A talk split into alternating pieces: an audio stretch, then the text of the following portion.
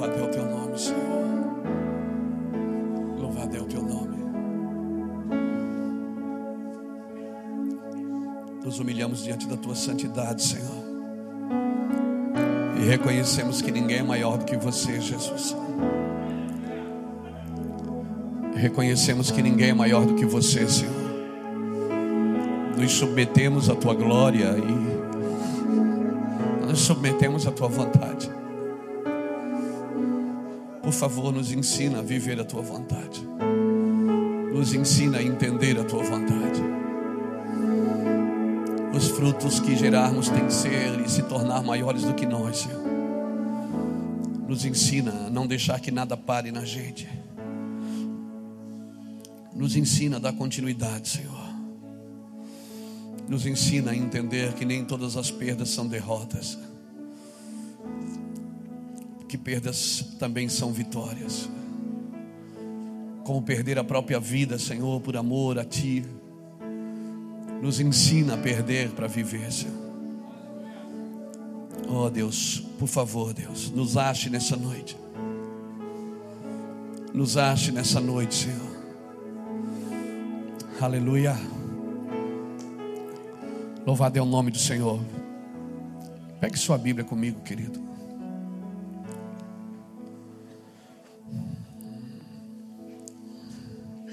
Quem nos visita pela primeira vez, deixa eu conhecer você, só levante sua mão. Sejam bem-vindos, amém? Deus abençoe a todos. Nossos cultos aqui são sempre às quartas-feiras, 20 horas, às quintas-feiras, às 15 horas. É, os domingos nós temos três reuniões, essa é a terceira reunião, às 9 da manhã, às 17 horas e às 19h30. Os sábados temos os cultos de jovens, os de casais, na sexta, os de mulheres e os de homens, sempre em datas alternativas, né? E eu quero pedir que você, quando tiver o informativo na sua mão, informativo, deixa eu ver se eu tenho um aqui. Os informativos, eles sempre têm todos os horários das reuniões.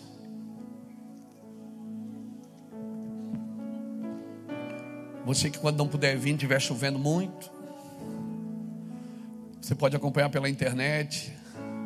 Amém? Como os irmãos que estão nos acompanhando em casa agora, que Deus abençoe a todos. Abra sua Bíblia comigo.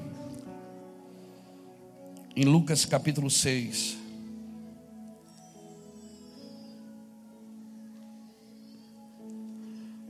Oh Espírito Santo, louvado é o nome de Jesus. Graças seja dada ao nome do Senhor.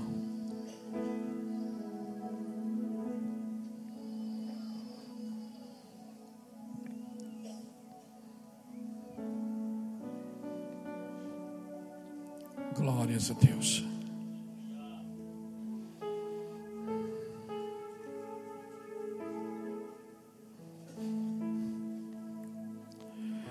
Capítulo 6 de Lucas.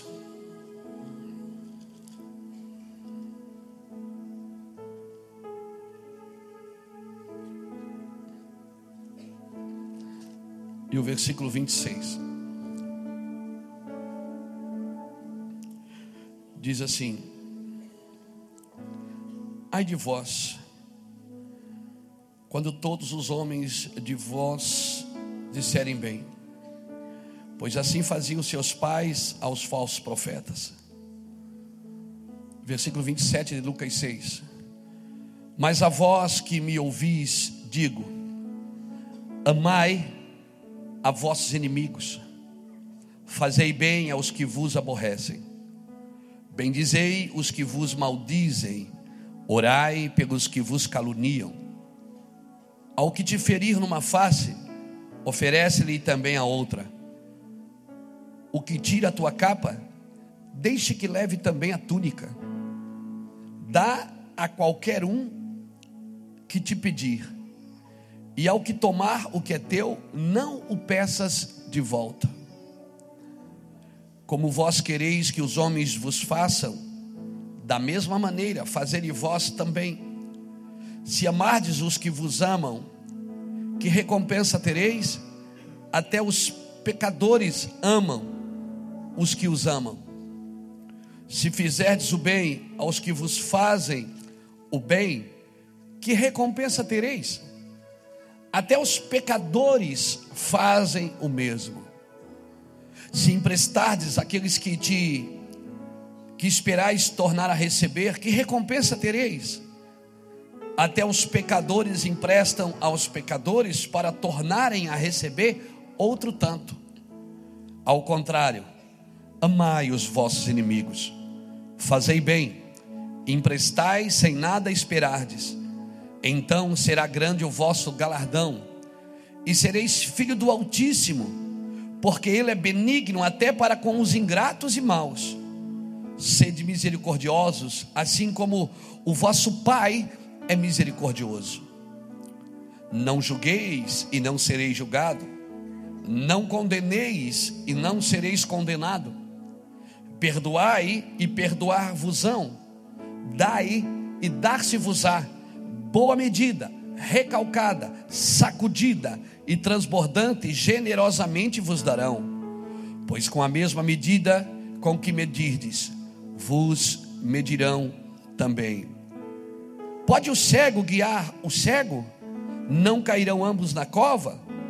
O discípulo não é superior a seu mestre, mas todo aquele que for bem instruído será como seu mestre. Porque olhas para o cisco que está no olho do teu irmão e não reparas a trave que está no teu próprio olho? Ou como podes dizer a teu irmão: Irmão, deixa-me tirar o cisco que está no teu olho, não vendo tu mesmo a trave que está no teu olho? Hipócrita. Primeiro tira a trave do teu olho, e então verás bem para tirar o cisco que está no olho do teu irmão. Não há boa árvore que dá mau fruto, nem má árvore que dê bom fruto. Cada árvore é conhecida pelos seus próprios, pelo seu próprio fruto. Não se colhem figos em espinheiros, nem vidimam, nem vidimam uvas dos abrolhos. O homem bom do bom tesouro do seu coração tira o bem, e o homem mau, do mau tesouro do seu coração tira o mal, pois da abundância do coração é que fala a sua boca. Por que me chamais Senhor, Senhor, e não fazeis o que eu vos mando? Qualquer que venha a mim, ouve as minhas palavras e as observa, eu mostrarei a quem é semelhante é semelhante ao homem que edificou uma casa e cavou e abriu um fundo, abriu bem fundo e lançou os alicerces sobre a rocha. Vindo a enchente, bateu com ímpeto a corrente naquela casa e não pôde abalar, porque estava fundada sobre a rocha. Mas ao que ouve e não pratica, é semelhante ao homem que edificou uma casa sobre a terra sem alicerces. Quando a corrente bateu com ímpeto contra aquela casa, ela caiu e foi completa a sua ruína. Aleluia.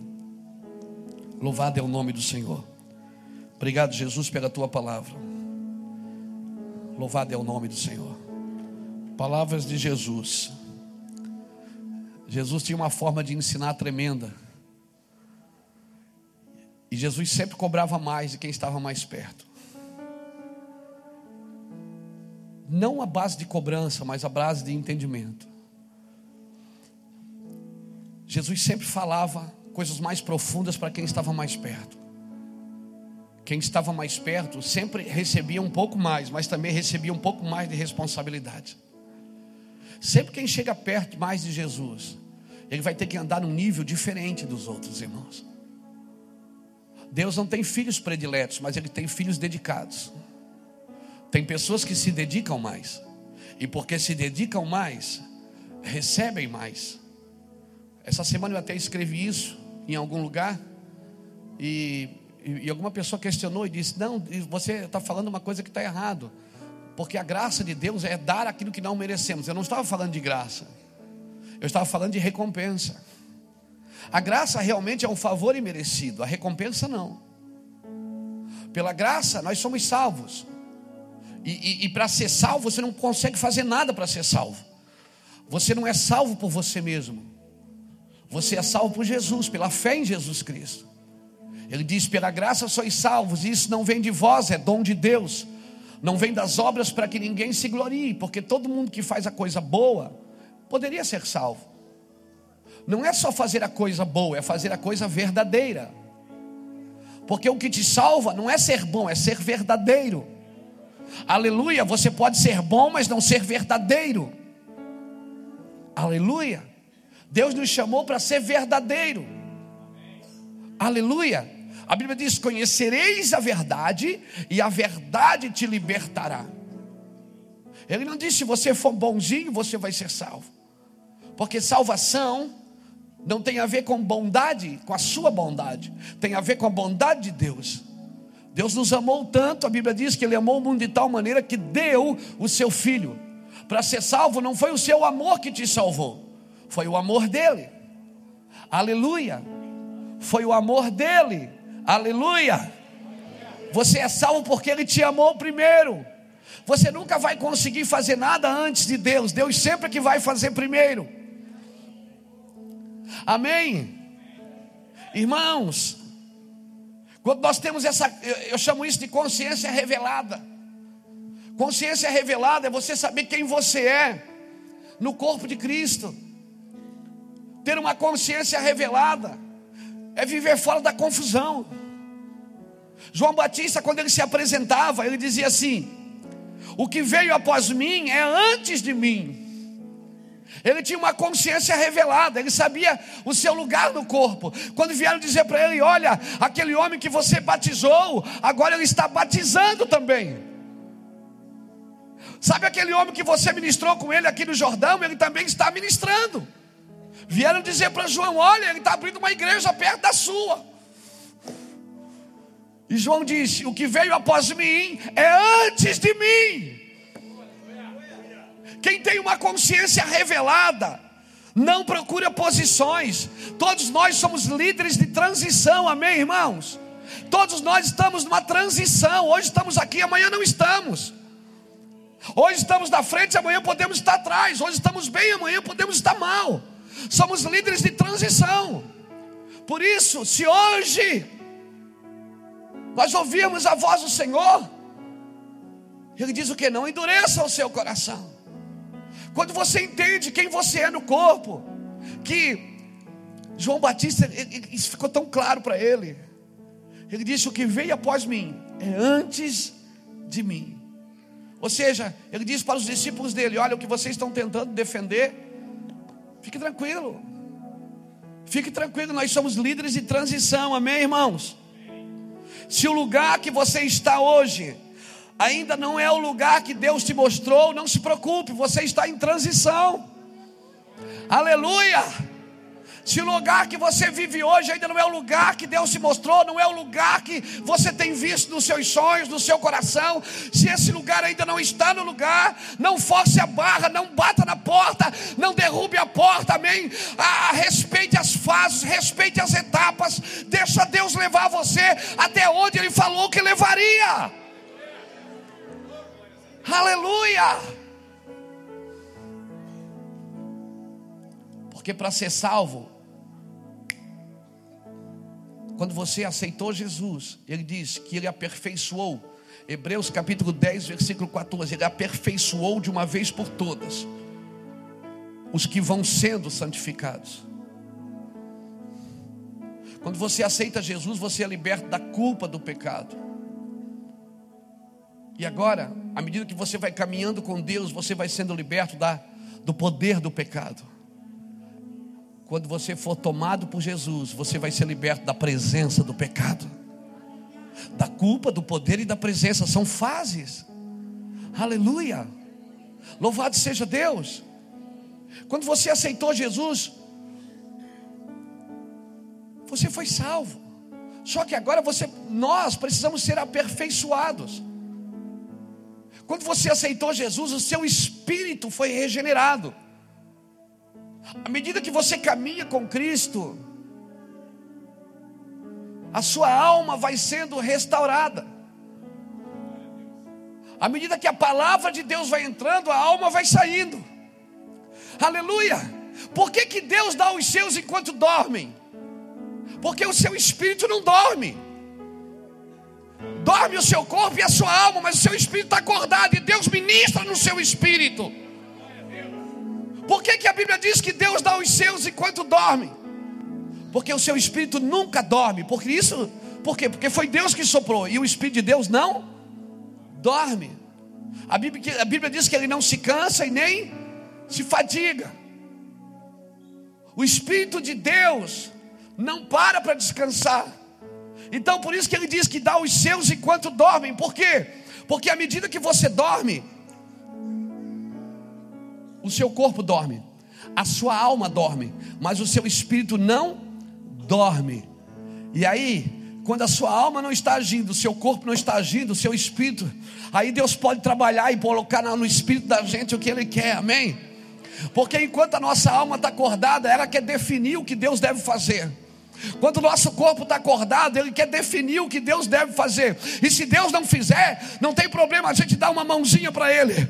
Mas quando você está dormindo, o seu corpo está dormindo, sua alma está dormindo, e o seu espírito está pronto para receber o que Deus tem preparado para ele. Aquietai-vos e sabei que eu sou Deus. Deus não perdeu o controle de nada, Ele está no controle. Quem vai vencer essa batalha é a igreja, irmãos. É a igreja do Senhor Jesus que vai vencer a batalha. Amém. É a igreja do Senhor Jesus que vai vencer essa batalha. Jesus não vai parar de SAMU ali na porta, pegar dois anjos brutamonte e, e botar a noiva na maca e levar ela numa UTI móvel para o céu. Não! Ele vem buscar uma noiva santa, imaculada, preparada e entendida, que entende o que está fazendo. Ele não vem pregar restos de uma guerra. Aleluia! Por isso, irmãos, ministério, oração, que só inclui você, não vale a pena. Coisas que você pede, que só inclui você, não foi Deus que ministrou no seu coração. Porque tudo que Deus te dá, como disse pastor Juscelio aqui, a mente de Deus é uma mente coletiva. Deus pensa em tudo. Deus abençoa um para abençoar todos. Amém? Amém? Se Deus te abençoou, é para você abençoar. Se Deus te deu, é para você dar. Aleluia. Louvado seja Deus. Deus não, não, não nos deu para juntarmos em celeiros. Deus nos deu para a gente ser ministros. Para que, que Deus te chamou? Para você ministrar sobre os outros, em favor dos outros. Para que, que, que Deus te deu? Para você dar aos outros, para você servir os outros. Mas sabe qual é o nosso problema? É que a gente se desespera. Sabe o que é, que é desesperar? É parar de esperar. Obrigado pelo seu amém, tão empolgado. Desesperar é parar de esperar. Irmão, se desespere mas por aquilo que vale a pena em Deus. Se desespere pelas nações, se desespere contra o pecado, se desespere contra a lascívia, contra a imoralidade, se desespere contra o pecado da humanidade, se desespere contra isso, mas não se desespere, porque Deus não está presente, Deus está presente. Ele não perdeu o controle, amém? Aleluia. Não ajude Deus a fazer. Ele vai fazer. Ele está no controle de todas as coisas. Diga para alguém que está perto de você: não coma sobremesa antes da salada. Diga, diga. Por favor, diga para ele: não coma sobremesa, querido, antes da salada.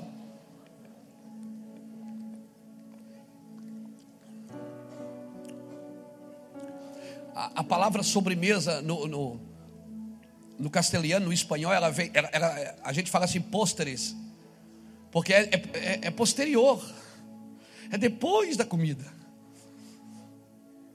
Não coma sobremesa antes da salada, irmão. Aleluia. Respeite as fases.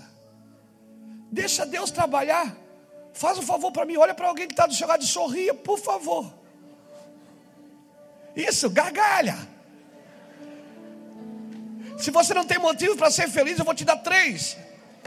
Jesus te salvou, está preparando você para a eternidade, está limpando você do pecado. Está doendo, mas é Ele fazendo. Aleluia! Você tem motivos para se alegrar em Deus.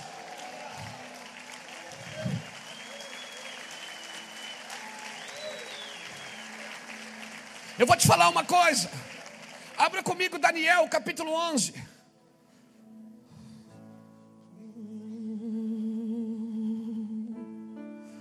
Uh.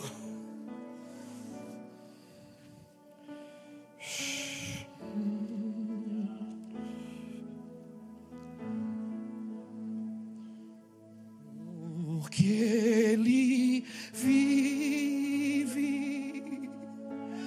posso crer no amanhã,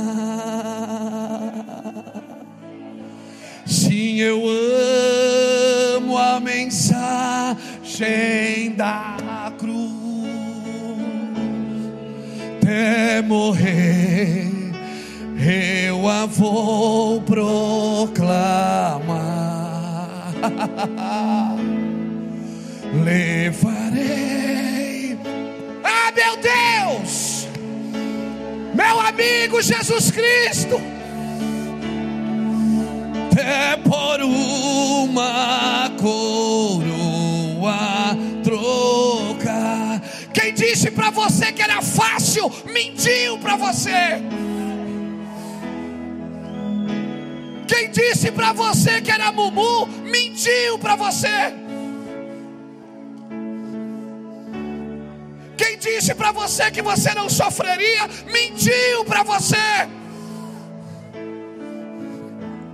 Não tire a cruz do Evangelho.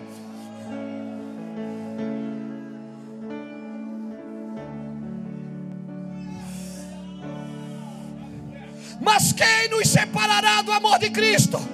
Nem a morte, nem a vida, nem a altura, nem a profundidade, nem o que há, nem o que há de vir, porque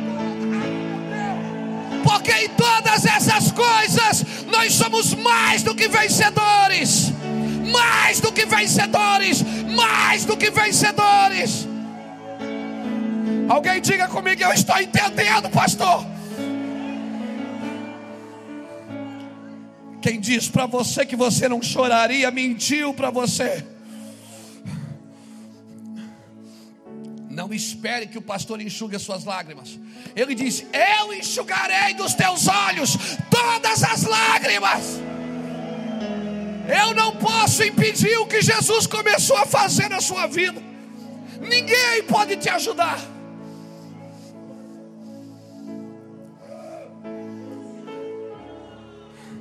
Você precisa da marca do Evangelho, querido. E a marca do Evangelho é perseguição, é calúnia, é engano, é mentira. Oh meu Deus, a marca do Evangelho é essa. Se alguém falou que você seria isento disso, mentiu para você.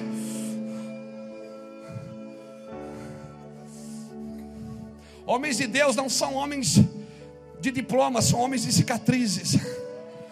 Mulheres de Deus, não troquem os diplomas pelas cicatrizes. Os diplomas, eles sinalizam que você aprendeu, as cicatrizes sinalizam que você venceu. Deus te chamou para vencer. Ele diz: ao vencedor, ao vencedor.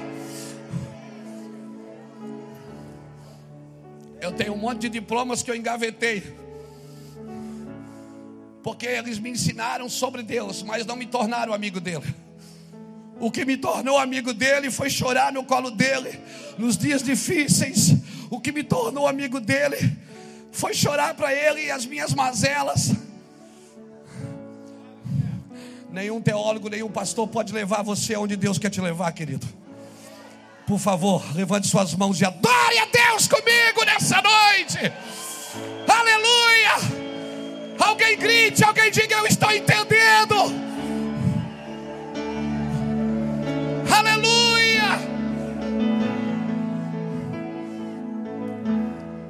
Estou cheio desse evangelho meia-boca, irmão. Esse evangelho que não marca uma geração. Evangelho que faz cócegas na alma. Que massageia o ego. Chega disso. Não tem jeito, você não vai ser um homem de Deus, uma mulher de Deus sem cicatrizes. Quem falou que você não. não, não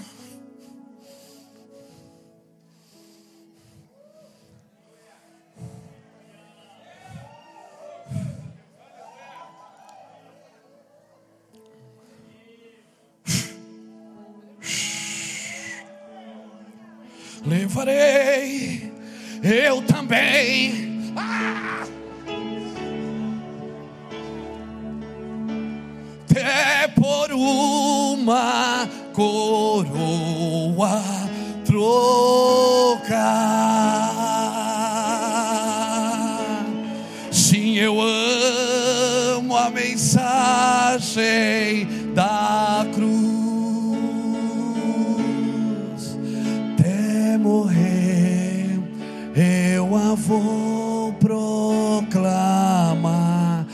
microfone aqui para Pamela. Levarei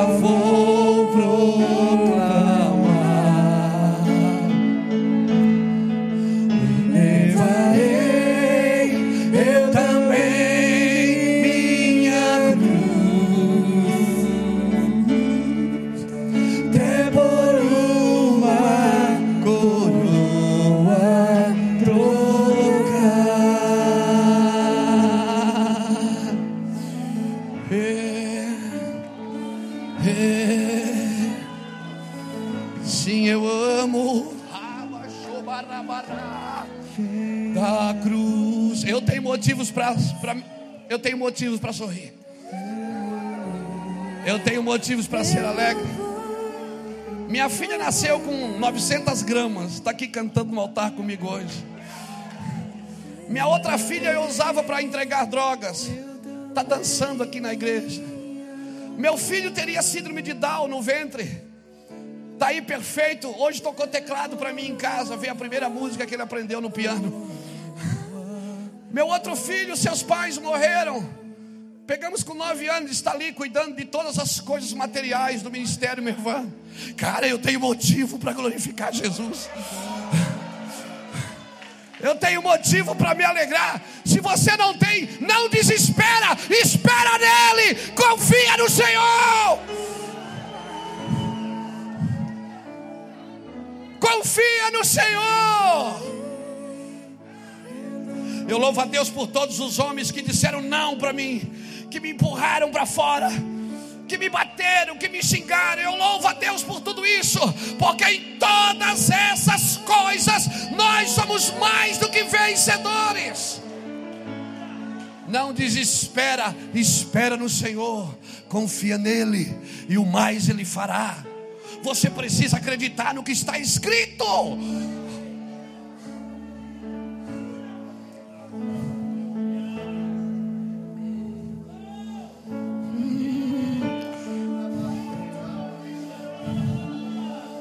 Quero voltar, Jesus.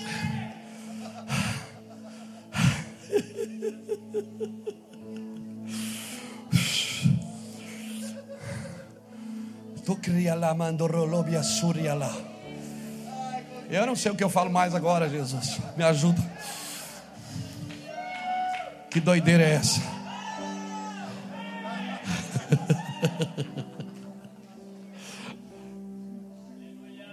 É assim que acontece. Sempre que ajuda a gente ajuda os outros, a gente se perde alguma coisa.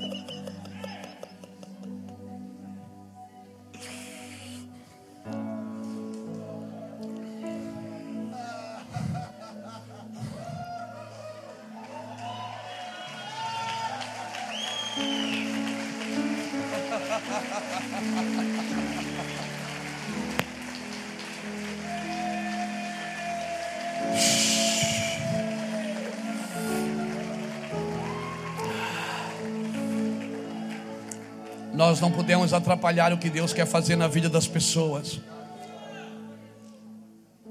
Muitas vezes as nossas campanhas para abençoar as pessoas atrapalham o que Deus está fazendo na vida delas.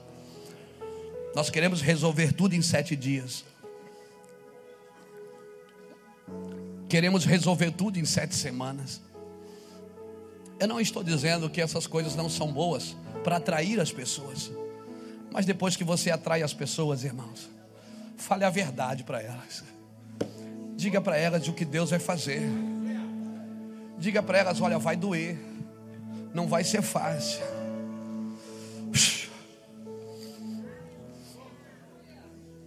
Aleluia.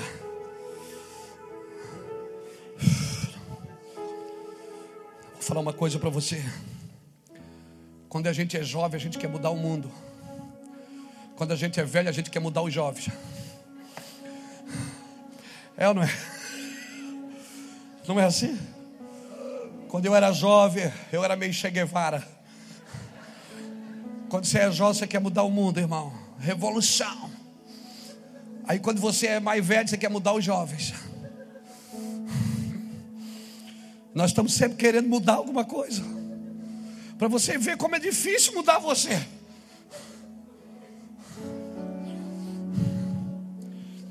Aquele que começou a grande obra na sua vida. Eu quero ser profético nessa noite. Ele vai completá-la, querido. Não desista de você, por favor. Você pode desistir de tudo, menos de você. Não desista de você. Não desista de você mesmo. Você não pode desistir de você. Deus colocou algo em você que o mundo precisa. Amém. Tudo isso faz parte do ajuste de Deus. Descansa Deus fazer, descansa, deixa Deus trabalhar. Quando você não entende, Vá dormir, descanse. Aquele que começou a grande obra e há de completá-la até a vinda do Filho do Homem. Amém. Amém, querido. Amém. O grande desafio que Deus tem pela frente é transformar a vida da gente. É o grande desafio. Irmão, as coisas estão muito rápidas. Muito rápidas. Seu avô tinha uma fazenda. Seu pai tinha uma horta e você tem um abridor de lata. As coisas são rápidas. Seu avô tinha uma fazenda que plantava lá e comia daquilo.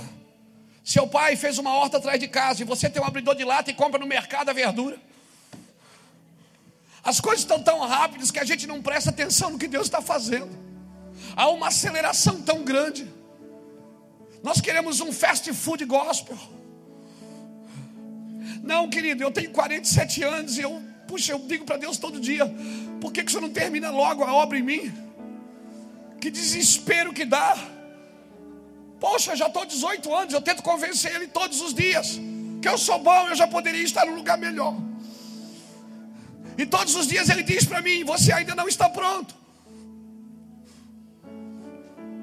Aí eu começo a entender o que o apóstolo Paulo dizia em Romanos capítulo 7, quando ele dizia: O que eu quero fazer, eu não faço. O que eu não quero, eu acabo fazendo. Oh, miserável homem que eu sou! Aí Paulo para, medita e diz: Mas graças a Deus que nos dá a vitória, pelo nosso Senhor e Salvador Jesus Cristo. Aleluia, irmãos. Aleluia. Por isso, irmãos, nós temos que construir altares para Ele porque só nós seremos transformados nesses altares. Não trate a adoração como uma opção para o mundo.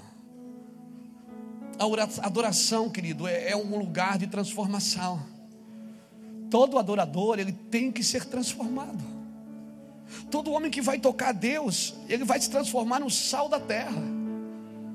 Agora, do que serve o sal no saleiro? Não serve para nada. Sal no saleiro não ajuda ninguém, não serve para nada. Agora, quando você põe sal na comida, é, o sal governa sobre a comida. É ele que decide o paladar, o sabor. Deixa eu dizer algo para você. Construa um lugar para Deus na sua vida. Irmãos, quando o Senhor diz: Não julgueis e não sereis julgado, não condeneis e não sereis condenado. Dai, ele diz, dai, dá-se-vos-á, ele não diz dar, ele diz dai no gerúndio. Porque dai uma vez, dai a segunda, dai a terceira, dai a quarta, dai a quinta e dai sempre. A vida com Deus é dai, é gerúndio, é ando, endo e indo. Você nunca vai se formar, amém? Eu vou falar de novo: você nunca vai se formar. Você não vai receber um diploma de, de um crente fantástico. O crente com C maiúsculo. Você nunca vai se formar num bom crente. Todos os dias você vai se deparar com as suas necessidades. Todos os dias. Quando você achar que é bom, Deus sempre vai pegar uma coisa que você deixou para trás e não consertou e vai jogar na sua frente. Aí você vai se deparar com ela e vai dizer: Meu Deus, eu achei que eu já tinha vencido isso. E aí, sabe o que vai acontecer? Você vai querer voltar para trás para resolver. Não, o Espírito Santo não traz você para trás, ele leva você para frente. Olhando firmemente para Jesus, que é o autor e consumador da nossa fé. Sabe o que, é que nós temos que fazer? Nós não temos que voltar ao passado, nós temos que voltar à origem. No meu passado, cada vez que eu olho para o passado, me dá nojo, me dá vontade de vomitar. Mas a minha origem não era o meu passado. Deus não me fez para viver aquilo. Eu vivi aquilo porque eu me perdi. Ou eu me perdi, meus pais se perderam, alguém se perdeu. Ou eu sou vítima. Alguma coisa aconteceu de errado, eu saí do lugar.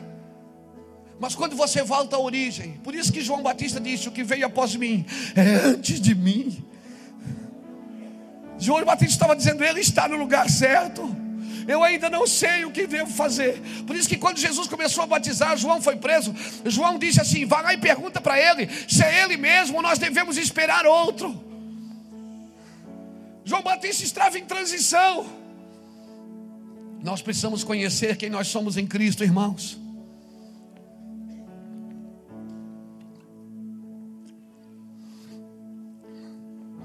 Quer saber de uma coisa? Todo mundo deseja amar e todo mundo ama. O problema não está na falta de amor, está na habilidade de comunicar esse amor. Quantas pessoas amam seus filhos, mas não sabem comunicar a eles esse amor? Quantos cônjuges se amam e se separam porque não sabem comunicar o amor? Tratamos o amor como um sentimento. Se alguém me fere, eu firo também. Se alguém me machuca, eu machuco também. Amor não é um sentimento, amor é uma pessoa. Deus é amor. Deus não tem amor, Ele é amor. Aleluia. Deus não amou você mais hoje do que ontem. Até as pessoas que foram ao inferno, Deus continua amando essas pessoas, porque Deus não perde o amor por ninguém.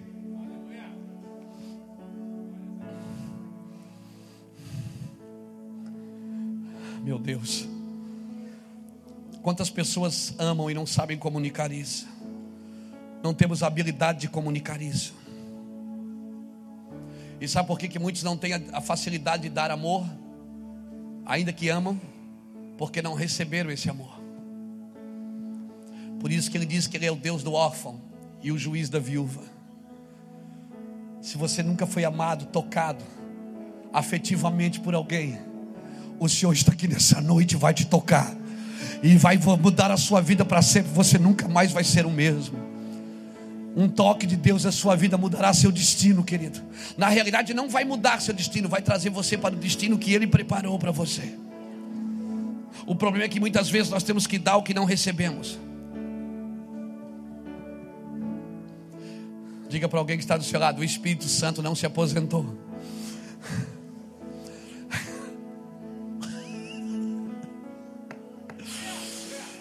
O Espírito Santo não se aposentou, ele não veio, trabalhou para Jesus e foi embora. Jesus disse: Eu vou, mas eu enviarei ele. E ele vai ensinar para vocês o que é amor, o que é afeto, o que é toque. Aleluia. Por muito tempo nós não entendemos isso. Sabe o que fizemos nas nossas igrejas? Separamos as mulheres dos homens. Botamos as mulheres sentadas de um lado e os homens do outro, achando que nós podemos resolver isso na carne. Essas coisas não se resolvem na carne, irmão. Essas coisas só se resolvem no espírito. Aleluia. Sabe o que o diabo roubou da gente? O toque. Satanás roubou da gente o afeto. Hoje, quando você beija um homem, você pode ser mal interpretado. Porque o diabo roubou isso. Tudo que Deus construiu, Ele construiu com palavras. Ele disse: haja, então ouve. Mas o homem ele não construiu com palavras, ele tocou. Todo mundo carece de toque, de amor. Todo mundo precisa ser tocado, precisa ser amado. Deus não falou para o homem, Ele não disse, nasce homem, não, Ele disse, façamos nós. O homem não nasceu por uma palavra, nasceu por toques. Você precisa ser tocado por Ele nessa noite. Aleluia. Sabe por que, que você não sabe dar amor? Sabe por que, que você julga quando alguém te julga? Você condena? Sabe por que, que você fala mal? Porque você ainda não se sentiu amado por Ele. Porque se você se sentir amado por Ele, cara, você vai amar tudo que Ele ama. E você vai entender que aquela pessoa que você não gosta, Ele ama também. E você vai começar a amar tudo que Ele ama e vai querer tocar tudo que Ele toca. Ah, e vai querer fazer tudo que ele faz. Deus não fez o homem por palavras.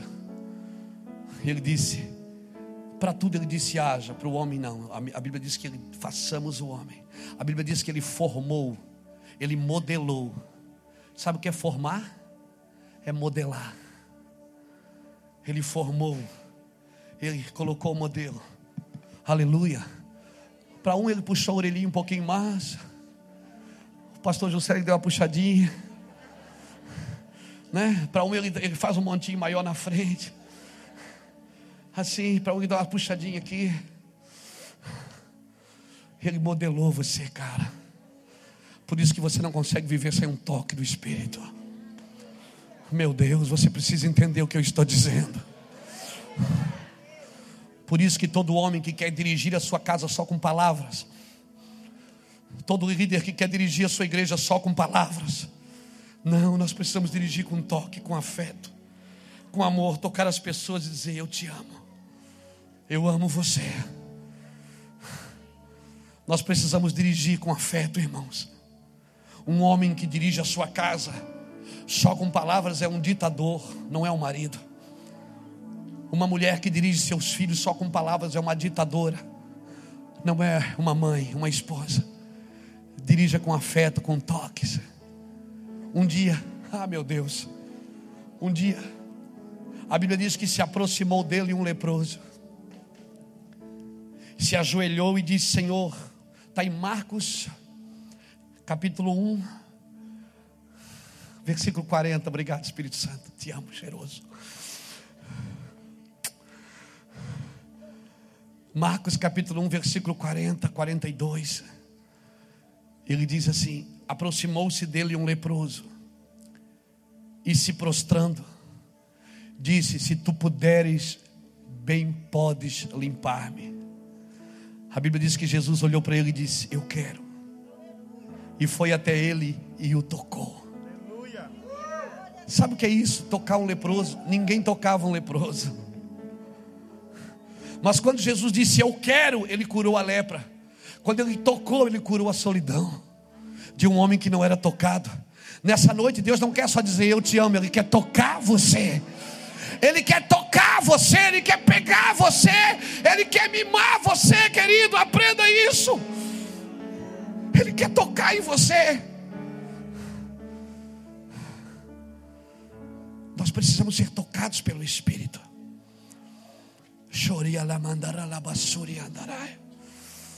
Às vezes o que as pessoas precisam não é de regras, é de um toque.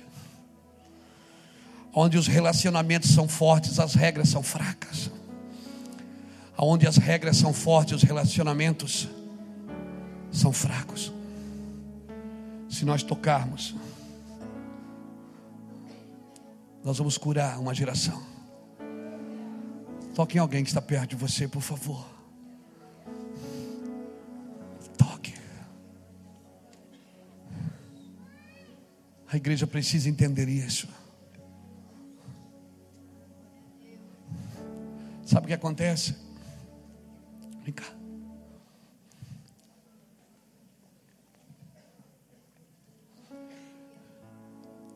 Quando Jesus criou Adão, quando ele formou Adão, ele formou fora do Éden. Ele não formou Adão no Éden, ele formou fora e ele colocou Adão no Éden.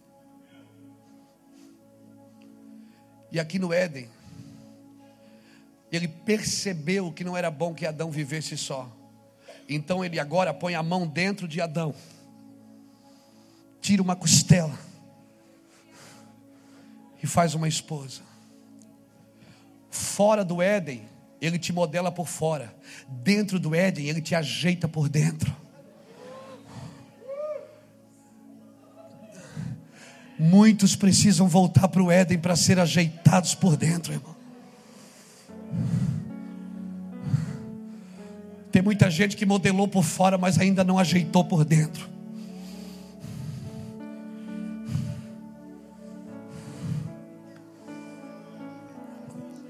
o ajuste que Deus quer fazer aqui dentro tem que ser no ambiente dele, não no seu. Você quer trazer Deus para o teu ambiente, Deus quer levar você para o ambiente dele.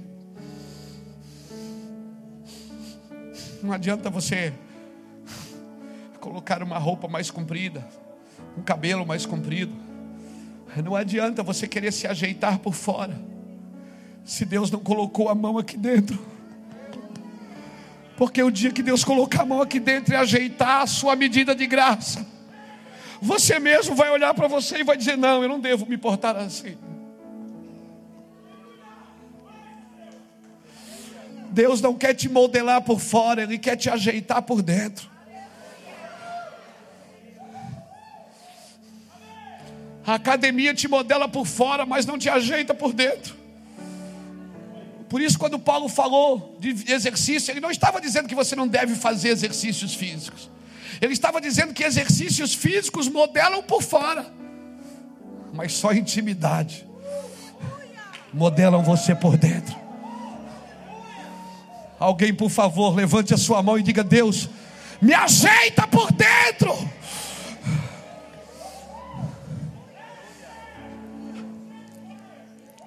E eu vou dizer uma coisa para você, olha aqui para mim. Oh, meu Deus. Uh!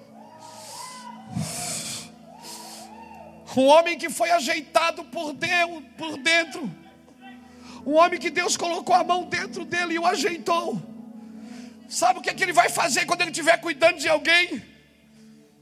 Ele não vai querer modelar por fora, ele vai querer ajeitar por dentro.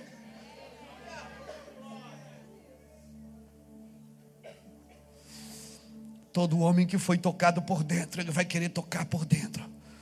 Ele vai querer botar a mão nas pessoas e não julgá-las pelo que elas estão fazendo, não condená-las pelo que elas estão fazendo. Não julgueis e não sereis julgado.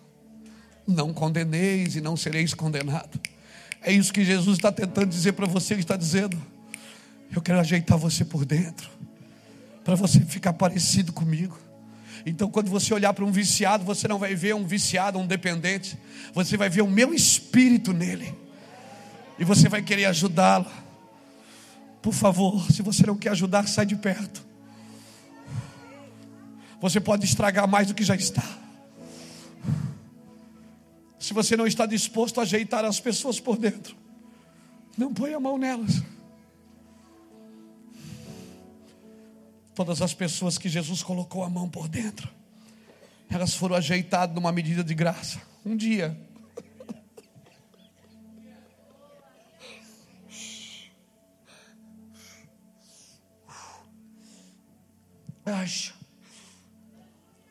Dia eu estava numa conferência com um grande homem de Deus.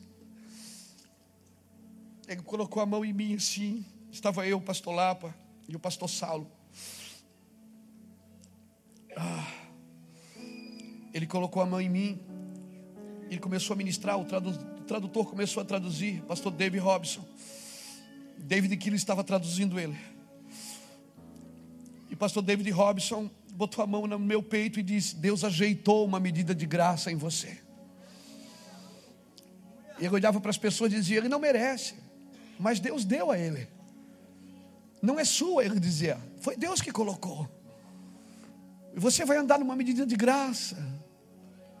E ele falou coisas, irmãos, que ele diz: vai ter dia que você vai ter vontade de morrer, vontade de sumir, vontade de desaparecer, vontade de. E naqueles dias, a minha medida de graça vai falar mais alto que a tua performance.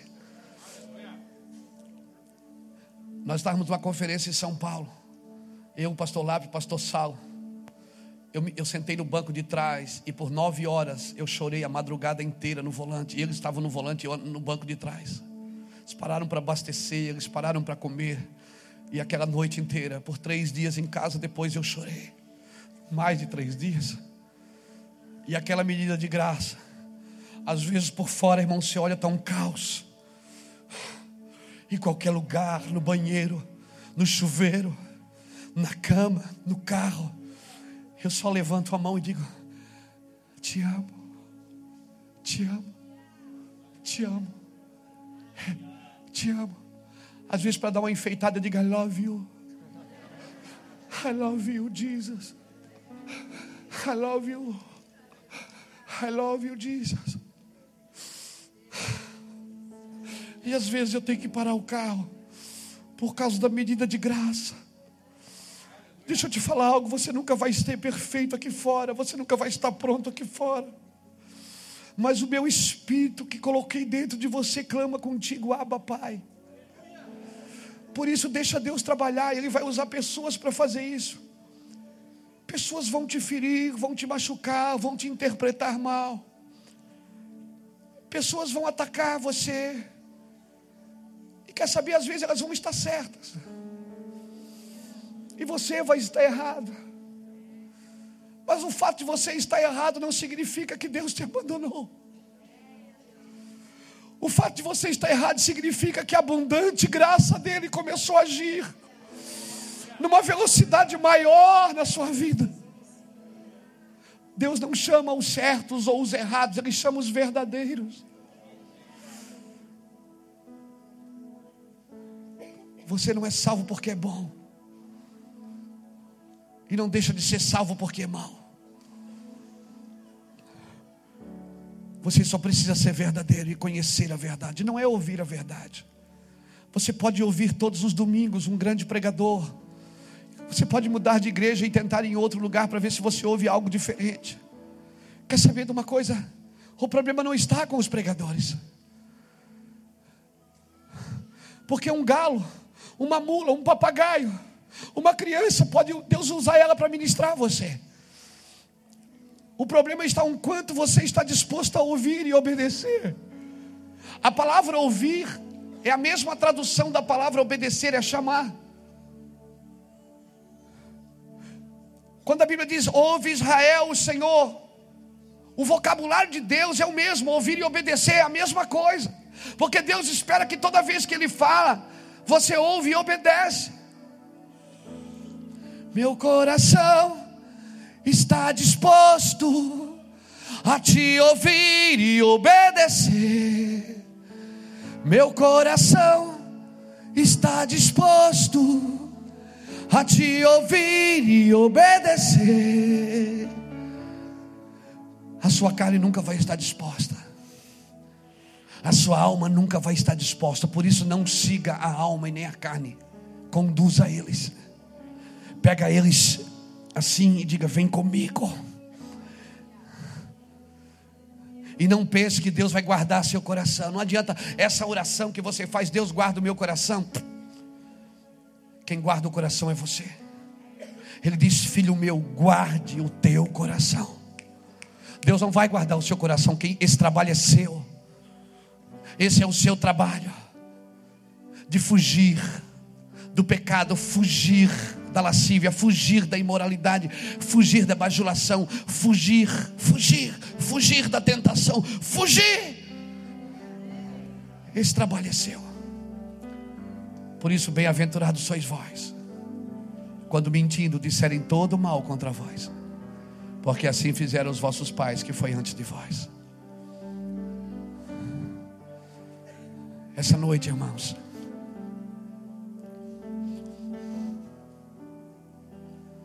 essa noite, Deus está dizendo para a gente: ainda que você não recebeu afeto, eu posso te dar afeto. Deus pode amar você como ninguém nunca amou. Deus pode tocar você como ninguém nunca tocou antes. Aleluia. Se você ler esse texto que nós lemos de novo com atenção, de Lucas 6, eu pedi para abrir Daniel, não foi? Obrigado, Espírito Santo. Te amo, cheiroso. Daniel 11, 32.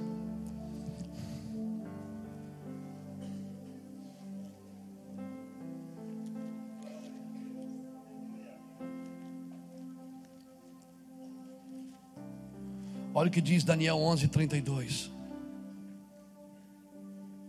Aos violadores da aliança, ele com lisonjas perverterá.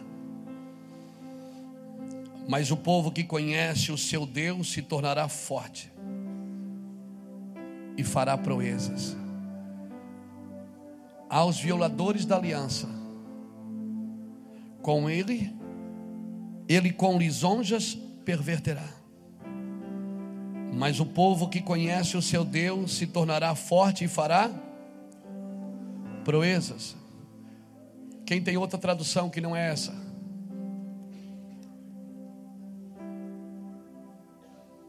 Daqui, Mateus. Vou ler em outra tradução. Com mentiras e lisonjas corromperá todo aquele que tiverem abandonado a aliança. Mas o povo que em verdade conhece Elohim, o seu Deus, resistirá com firmeza e coragem. Todo mundo que quebra aliança cai na bajulação, irmão. É vítima de mentira, de bajulação, de lisonjas. A lisonja só corrompe quem está fora da aliança. Quem está na aliança não cai nesse negócio. E ele diz assim ainda: o povo que conhece a Deus é o que? É o que? Forte. E fará. Então, o primeiro passo é conhecer, segundo é ser, e depois é fazer. Conhecer a Deus vai tornar você forte, e depois você fará proezas. Você não conseguirá fazer proezas sem ser forte em Deus e sem conhecê-lo. Por isso, acima de tudo, nós precisamos conhecer o Senhor. Aleluia. Louvado seja o nome do Senhor. Se você ler esse texto que nós lemos de novo, se você ler esse texto, pega aqui, Mateus, obrigado. De Lucas capítulo 6, que é o sermão da montanha exemplificado. Né? Se você ler Mateus, a constituinte do cristianismo, Mateus 5, 6 e 7, que fala do sermão da montanha. Se você ler depois Lucas 6, do 17 ao versículo 49, é o sermão da montanha exemplificado. Irmão, o sermão da montanha é a constituinte do evangelho. Amém? Se você quer ensinar alguém a ler a Bíblia, manda ele começar pelo sermão da montanha. Vai ser muito mais prático. E aqui nós aprendemos as fases do relacionamento: misericórdia, não julgar, não condenar, perdoar e dar. O que é que a Bíblia pede para mim fazer pelo meu inimigo? Se teu inimigo tiver fome, faz o quê? Dai de comer. Se ele tiver sede, dai de beber. E fazendo isso, juntarás brasa viva sobre a sua cabeça. Provérbios 25, 21 a 22. Como é que eu posso dar alguém que me faz mal, que me persegue? Seguindo os passos do relacionamento, querido. Primeiro com Deus, primeiro aqui na vertical. Se não for, ninguém consegue se relacionar bem com alguém que te faz mal se não for primeiro aqui na vertical. Primeiro é aqui na vertical e depois aqui na horizontal. Não, não tem jeito. Primeira coisa é misericórdia, ser misericordioso. Quem é misericordioso alcança misericórdia. A palavra misericórdia vem da palavra miseros cardia. Cardia vem de coração. Por isso, quando você está com problema no coração, você vai no cardiologista. A palavra misericórdia vem de miseros cardia que quer dizer você colocar o seu coração na miséria dos outros. Por isso você tem que entrar no interior da pessoa e não julgar ela por fora, amém?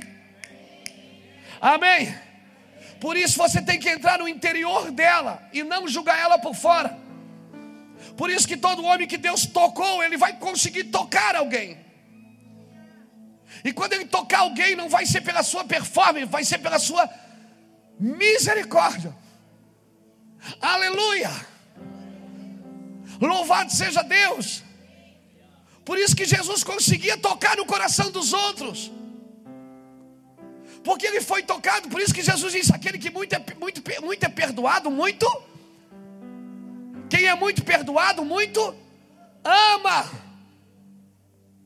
Aonde abundou o pecado, superabundou a graça. Jesus disse: aquele que muito foi perdoado, muito ama. Porque aquela pessoa que fez mal, que sabe que fez mal, sabe que foi mal, sabe que merecia o inferno, quando ela é tocada por Deus, ela exala um nível de misericórdia maior pelos outros. Aleluia! Sabe por que, que muitas vezes nós não exercemos misericórdia pelos outros?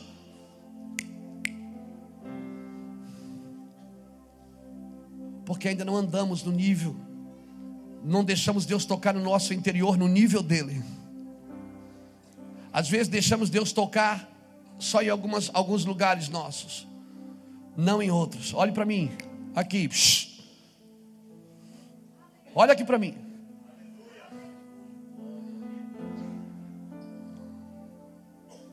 Não deixa, não deixa nada distrair você, irmão. Você precisa entender o que eu estou falando. Não é, você não precisa gostar da mensagem, precisa entender ela. Porque entendendo ela vai mudar a sua vida. Amém? Aleluia. Misérios cardia. Quando eu coloco a minha miséria, como posso dar alguém que me fez mal, que me persegue? Como que eu posso?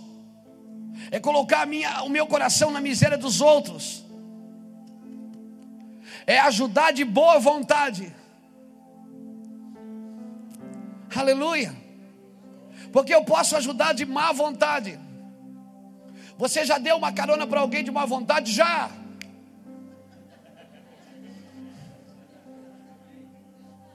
Já sim. É.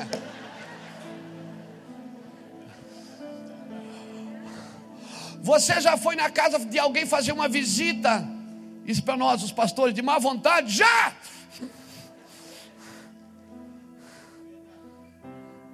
Você já sentou para conversar com pessoas que você não queria? Olha para mim. Porque ajudar não significa nada. Se ajudar de má vontade não é misericórdia, é obrigação, está fazendo por obrigação. A obra de Deus não pode ser por obrigação. Por isso que quem faz a obra de Deus obrigado não dá nada certo, irmão. Misérios cardia, olha aqui para mim. Quando você vai pregar numa nação, comece a chorar por aquela nação umas duas semanas antes para ver o que acontece quando você chega lá. Quando você vai num lugar ministrar, comece a chorar por aquela igreja uma semana antes. Traz a miséria daquelas pessoas para você. Sabe o que vai acontecer? Quando você pisa lá, você não vai criticar ninguém. Você não vai achar que a sua igreja é melhor do que a dele.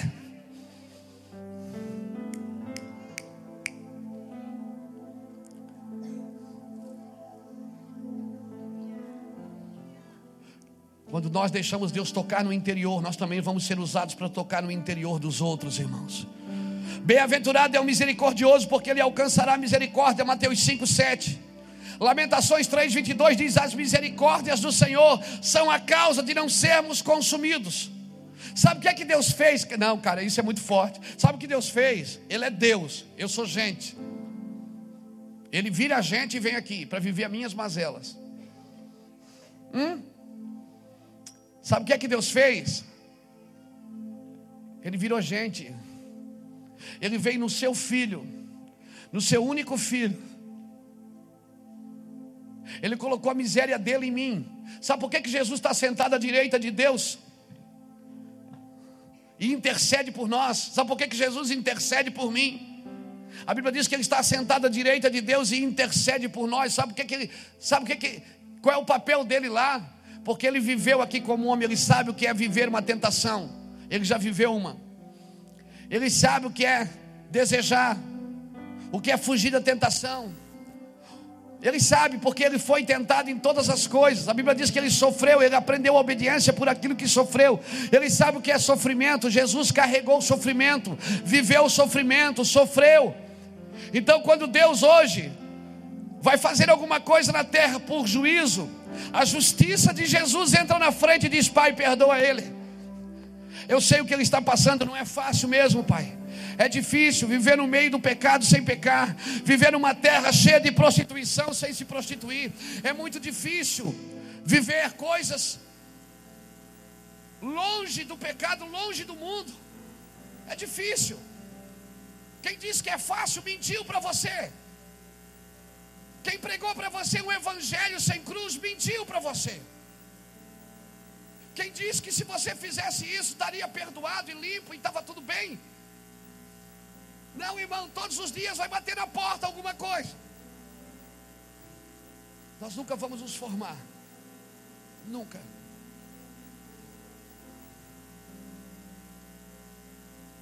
Isso é para o ímpio, para o crente, para o apóstolo para qualquer um. Provérbios 10, versículo 17 diz assim: O homem bondoso faz bem à sua própria alma, mas o cruel perturba a sua própria carne. Outra coisa que eu aprendo com Jesus, nessa, nessas fases de, de relacionamento: primeiro é ser misericordioso, segundo é não julgar. A palavra julgar, no original, ela vem da palavra crinos, que quer dizer colocar separado, tratar como separado. Mateus 7,1 diz: Não julgueis para não serem julgados, com a medida que julgar, serás julgados.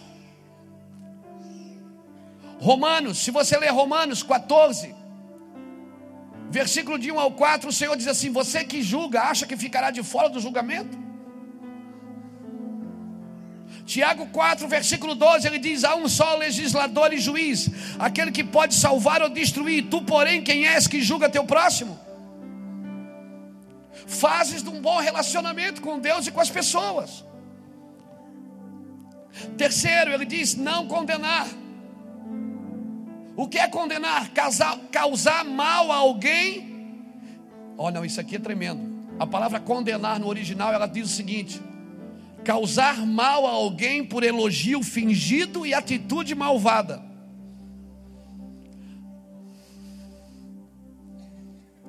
Você pode fazer uma cara a paz do Senhor. E aqui dentro do seu tribunal, no tribunalzinho que você criou, condenar é causar, não, presta atenção nisso. Condenar é causar mal a alguém por elogio fingido ou atitude malvada. Pastor, eu tenho isso. O que, que eu faço? Ore. Peça a Deus, eu não quero pensar mal do meu irmão. Eu quero pensar bem. Me mostre alguma qualidade dele.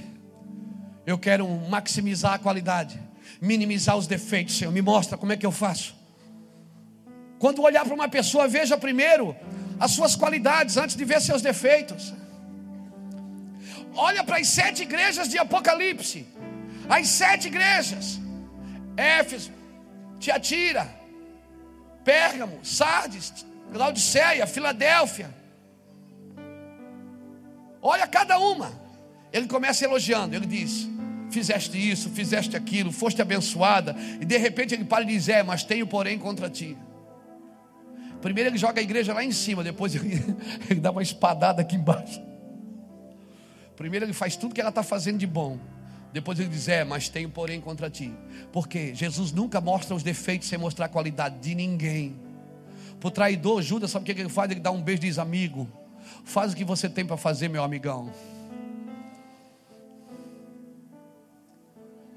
Jesus nunca mostra o defeito sem mostrar a qualidade primeiro, irmãos.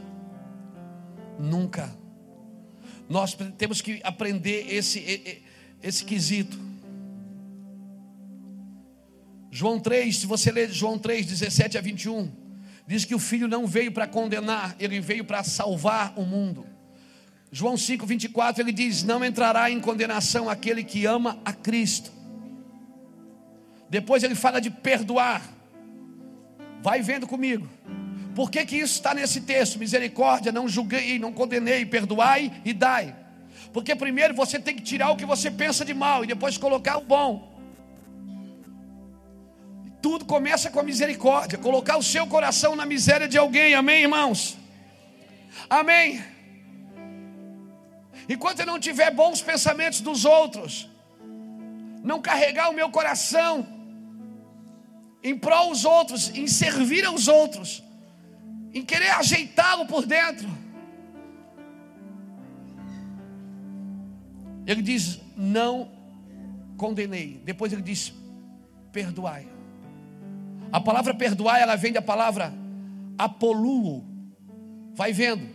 Que quer dizer libertar, deixar ir, tornar livre, não deter por mais tempo. Quando você não perdoa, você prendeu essa pessoa em você. Quando você não perdoa uma pessoa, você prendeu ela em você. Ela está presa em você. Você está carregando ela consigo. Amém, irmãos? Isso, até a psicologia afirma isso, a psiquiatria afirma que muitas das doenças que as pessoas carregam é falta de perdão. O perdão é um fardo pesado que você carrega, é uma bolsa pesada. A falta de perdão é uma bolsa pesada, é um fardo pesado. Vou terminar aqui. Depois ele diz: Dai, e dar-se-vos-á boa medida, recalcada, sacudida e transbordante, vos darão. Dar algo a alguém de livre e espontânea vontade. Dar é deixar que tenha, é fornecer é suprir. E é tão interessante que ele não diz dar, ele diz dai. É a forma contínua e prolongada de fazer bem pelos outros. Amém? Você entendeu essa palavra? A ave do bem e do mal estava no meio do jardim.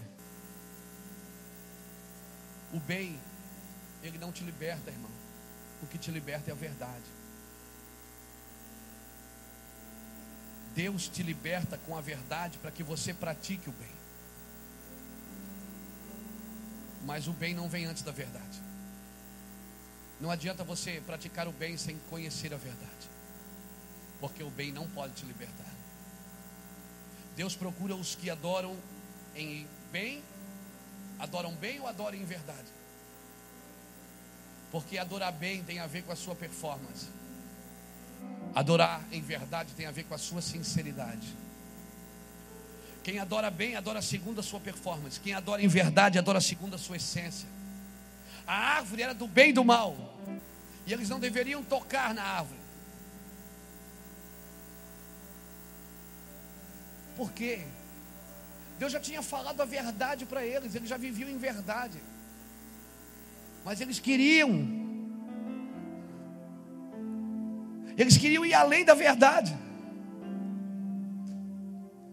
Você não fica parecido com Deus quando você conhece o bem, é quando você conhece a verdade.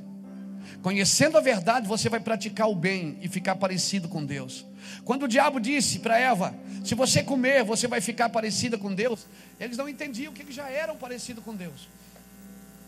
Deus tirou deles, Deus tirou Adão dele. A essência de Adão era o próprio Deus.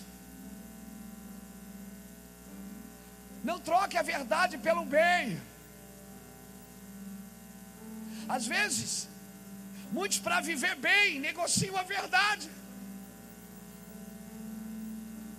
Você está entendendo? Muitos para viverem bem negociam a verdade. A verdade é absoluta. Sempre foi absoluta. Aleluia. Por isso que alguém se assusta, às vezes no Velho Testamento você lê textos que Deus mandava destruir todo mundo. Uma vez eu conversava com uma mulher, ela dizia assim: Meu Deus, que Deus mal. Ela mandava, mandava Davi entrar na cidade, destruir a cidade inteira, matar todo mundo. Era, por quê? Meu Deus, que Deus mal. Não, porque Deus não se move. A verdade de Deus é absoluta, mais do que o bem de Deus. Porque só quem anda em verdade descobre que Deus é bom. Amém, irmãos? Não, o que eu vou falar agora parece heresia, mas não é. Por isso eu preciso da sua atenção. Porque às vezes a gente pode ser mal interpretado. Muitas vezes Deus vai precisar te libertar do bem. Me libertar do bem? É. Deus está te protegendo também do bem. Porque às vezes o bem que você quer pode estar tirando você da verdade de Deus. Pedro, quando foi usado pelo diabo, ele estava querendo o bem de Jesus. Pedro disse: Não, mestre, tu não podes ir para Jerusalém, tu vais morrer. Jesus disse: Eu sei, Pedro, foi para isso que eu vim, essa é a verdade de Deus para mim. Não, mestre, ele disse: Sai, Satanás. E Pedro queria o bem dele. Não busque o bem das pessoas, mas a verdade de Deus para as suas vidas. Por isso, irmãos, eu tenho um pé atrás com campanhas que abençoam as pessoas, deixam elas muito bem mas tiram elas muitas vezes da verdade de Cristo. Alguém pode dizer para mim, eu estou entendendo, pastor? E eu vou dizer uma coisa: quando elas experimentarem a verdade de Deus para elas, então elas experimentarão o bem que sempre desejaram. Uma pessoa que faz uma campanha, ela não quer, ela não quer fazer o mal, ela quer fazer o bem. Mas ela quer o bem pelo bem. Amém, irmão? A gente sempre quer o bem que está no mal. Por isso que a árvore é do bem e do mal. Uma pessoa que usa droga, ela não quer se viciar. Ela não quer se tornar dependente, ela quer curtir. Ela quer o bem que está dentro do mal. Ninguém quer o mal por mal. Todo mundo quer o bem que está dentro do mal.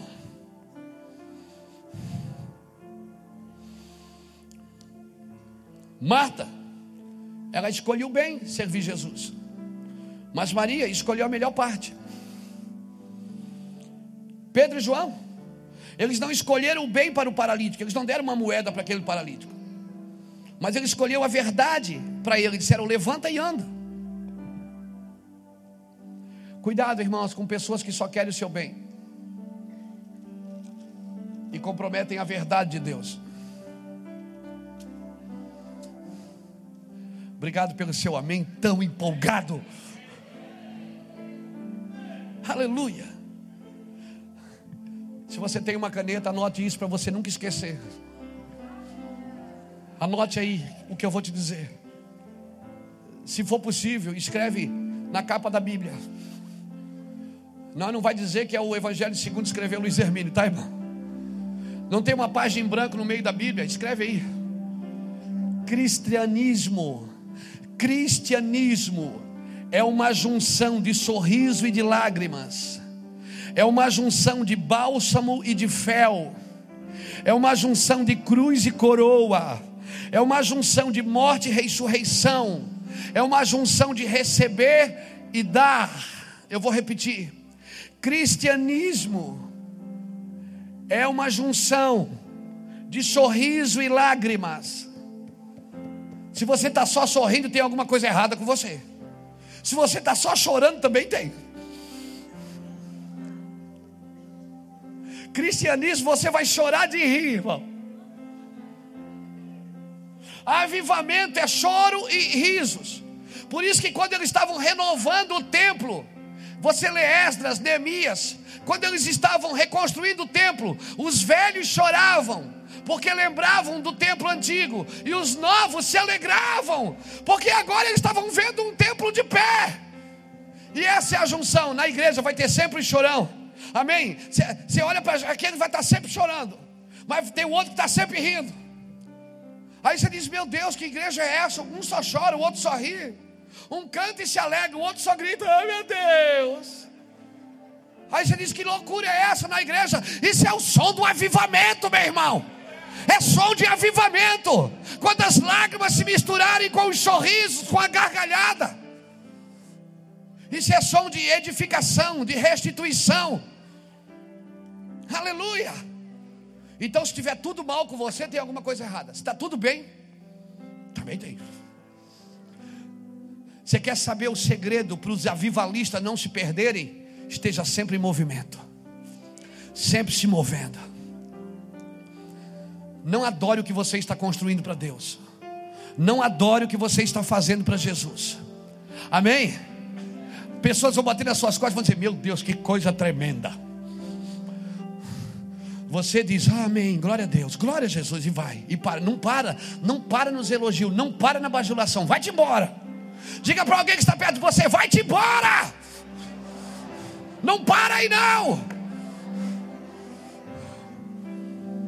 Então eu vou repetir: cristianismo é a junção de sorriso e lágrimas, de bálsamo e fel. Bálsamo e fel. Vai ter dias que você vai querer morrer. Quem quer morrer hoje? Levanta a mão. Quem hoje chegou daqui dizendo: Eu quero morrer, meu Deus. Quem está naquela semana de morte, levanta a mão. Pode levantar, não fica com medo, não. Não é profecia, não. Pode levantar. Agora, quem chegou aqui hoje pensando assim, fico feliz em vir em sua casa. Quem chegou? Quem chegou? Hein? Olha para mim, olha para mim. Quem chegou feliz? E quem chegou triste? Está tudo misturado, você vê, irmão? Nós vamos separar a ala dos tristes. Não, não, isso é a igreja de Jesus, é assim mesmo. Aleluia. Vai ser sempre assim a vida inteira.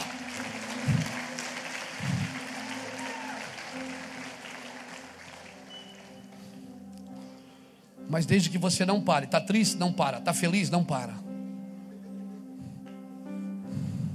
Está feliz? Não para nos aplausos. Está triste? Não para nas lágrimas. Vai-te embora. Continua. Aquele que começou a grande obra, ele há de completá-la. Sorriso e lágrimas. Bálsamo e fel.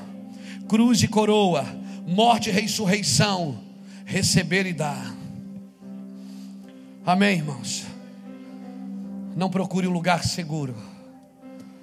Procure um ambiente nele. Aquele que habita no esconderijo dele, na sombra dele descansará. Quem está aqui nessa noite que ainda não entregou sua vida para Cristo, vou te pegar hoje. Aleluia. Quem está aqui nessa noite que ainda não disse eu quero entregar minha vida para Cristo, eu largo mão. Eu, eu, eu, eu, eu quero dizer para você: dê a sua vida para alguém que cuida dela melhor do que você. Se você está aqui nessa noite e ainda não entregou sua vida para Jesus, se tu homem nessa noite, se tu mulher nessa noite, sai do seu lugar e vem aqui na frente. Eu quero orar por você que gostaria de entregar sua vida para Cristo. Hoje é sua noite. Hoje é sua noite. Deus preparou esse ambiente para você. É um ambiente de glória.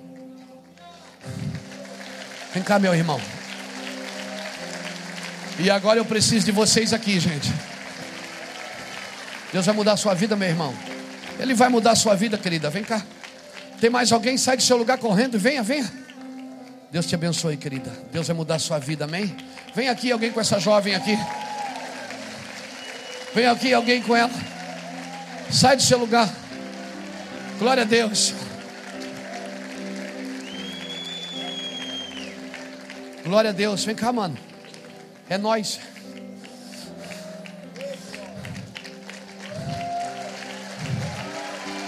Meu Deus. É só pregar o evangelho, gente. Tá aí, amigão. É nós. Tu ainda não te entrega a tua vida, eu sabia que tinha alguma coisa errada. Aleluia. Glória a Deus. Glória a Deus. Deus pode fazer mais em três meses do que em 15 e 20 anos. Meu Deus. Não adianta, irmão. Quem já sentiu esse cheiro? Pensa aqui para mim.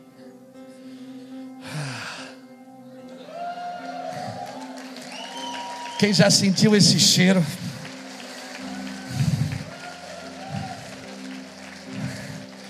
Isso aqui não pode me mudar por dentro, porque eu já fui modelado por dentro, irmão.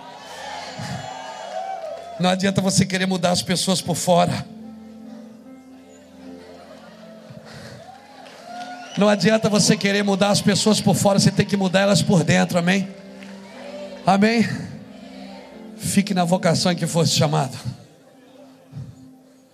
Fique na vocação em que fosse chamado.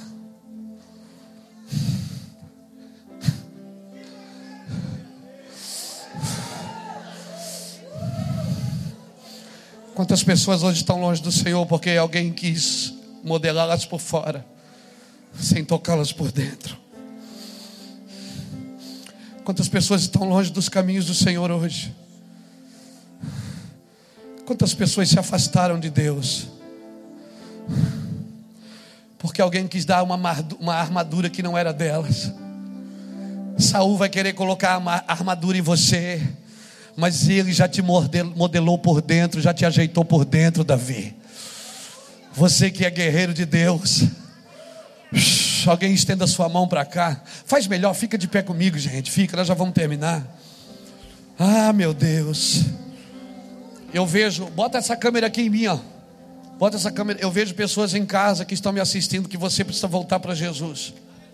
Eu vejo um nome de um jovem, Ademir. Ah, te peguei. O seu nome é Ademir, você está me assistindo agora, cabeção. E você está longe dos caminhos do Senhor, você está desviado. Você todo domingo me assiste. Deus te pegou agora. Entrega teus caminhos. Eu não sei quem você é, mas o Espírito Santo fala no meu interior. Ademir é o seu nome. Deus vai te pegar aí onde você está agora. E vai encher seu coração de glória. Receba o poder de Deus. Entregue seus caminhos ao Senhor, Ademir. Estenda sua mão para cá. Deus vai mudar a vida de vocês. Amém. Deus quer mudar a vida antes de qualquer coisa. Ele quer mudar a vida. Amém. Se você precisar mudar alguma coisa, Ele vai te dizer: ele diz, Olha, eu quero que você faça isso, faça aquilo. Ele vai dizer para você. Muitas pessoas não vêm para Jesus porque elas estão carregadas de pecados. E elas acham que chegando aqui a igreja vai dizer: para disso, para daquilo. Não. Deus vai falar para você o que você tem que parar. Se você ama Jesus, o Espírito Santo vai botar a mão em você. E ele vai dizer para você, filho, você não precisa mais pecar. Ele não vai dizer para você para de pecar, ele vai dizer você não precisa mais pecar. Aleluia. Estenda sua mão para cá, querido. Nós vamos adorar o Senhor. Coloque a mão no seu coração assim. Repita assim comigo, vocês que estão aqui na frente. Senhor Jesus, eu te recebo no meu coração como meu Senhor e Salvador.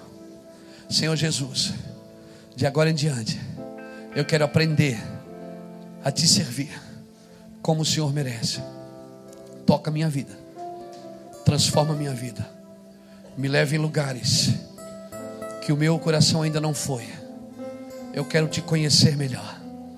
Diga assim: Espírito Santo, enche-me, enche-me, enche-me, enche-me, Espírito Santo, enche-me, Espírito Santo.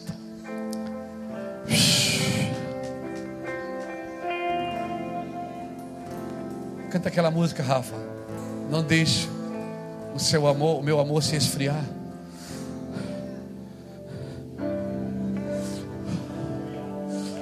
Eu quero estar mais, amar, mais apaixonado por Ele hoje. Eu quero amá-lo mais. Eu não vou deixar as guerras de fora me transformar por dentro, porque eu já fui modelado por Deus, ajeitado por Deus. Ele ajeitou uma medida de graça. Uh! Ele ajeitou uma medida de graça em você.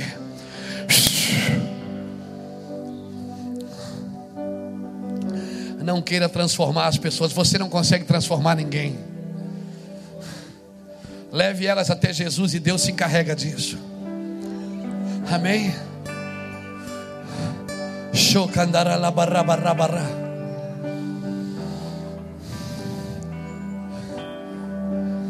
Aqui.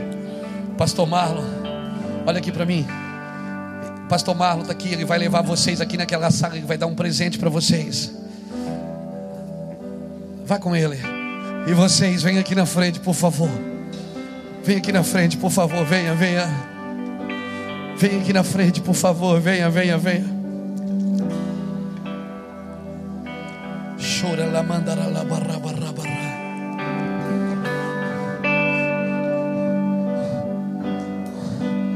Modelados por fora, ajeitados por dentro. Modelados por fora ajeitados por dentro, modelados por fora, ajeitados por dentro, modelados por fora e ajeitado por dentro. Ah, meu Deus. Sai do seu lugar, vem aqui para frente, venha. Vem aqui para frente, venha. Roba la basura la mandara la Aquele que começou a grande obra, ele vai completá-la. Ele começou, ele vai terminar. Sua obra não terminou. Ele vai terminar a obra.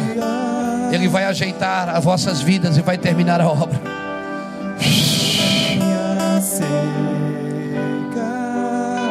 sobre o teu altar. Sou tua candeia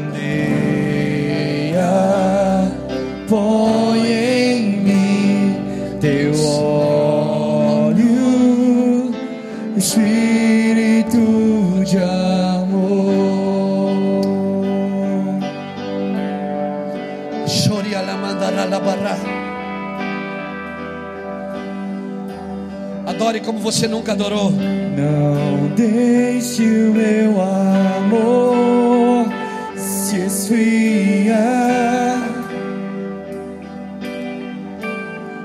Sou lenha seca sobre o teu altar. Sou tua candeia